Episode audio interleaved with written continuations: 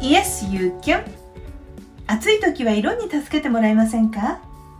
この番組はやる気勇気元気を出す方法についてお伝えしています。北半球は本格的な夏が来ました。日本は35度を超す蒸し暑い猛暑が続いています。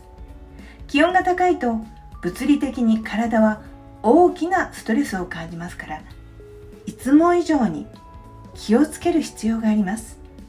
最近日本では洋服指数といって気温によってどのような洋服を着るべきか天気予報でアドバイスをくれます。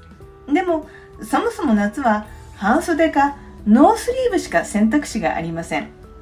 他にできることはないのでしょうか。それは洋服の色を選ぶこと。着る洋服の色によって私たちの体が感じる温度は大きく違います。多分経験的に白い洋服と黒い洋服なら白い洋服の方が涼しいと感じる方は多いと思います。色によって太陽から放射されたエネルギーを反射する反射率が異なります。反射されなかった放射エネルギーは吸収されて熱に変わってしまうのです。真夏に色の異なる同素材のポロシャツ9枚を屋外に並べて表面温度の変化を比較する実験を行った方々がいらっしゃいます。実験結果では風がほとんどない気温30度の屋外で実験して5分間日光に当てただけでシャツの表面温度は大きく変わりました。白い色のシャツは気温と同じ30度。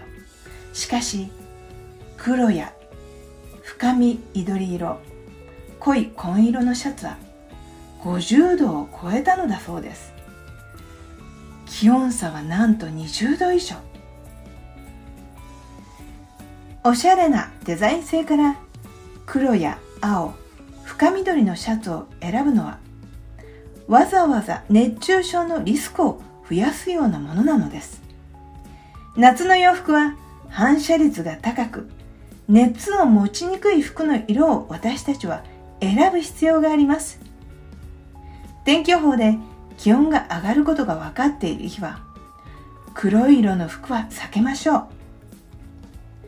反射率が高い白や明るい色のパステルカラーがおすすめですがなんと意外にも黄色グレー赤も反射率は高いのだそうです。自分の心と体の状態は自分でマネージメントすることが可能です。私は今日は薄いピンクのノースリーブのワンピースを着ています。皆さんは何色の洋服を着ていますか？お相手はストレス危機管理講師の桜井太でした。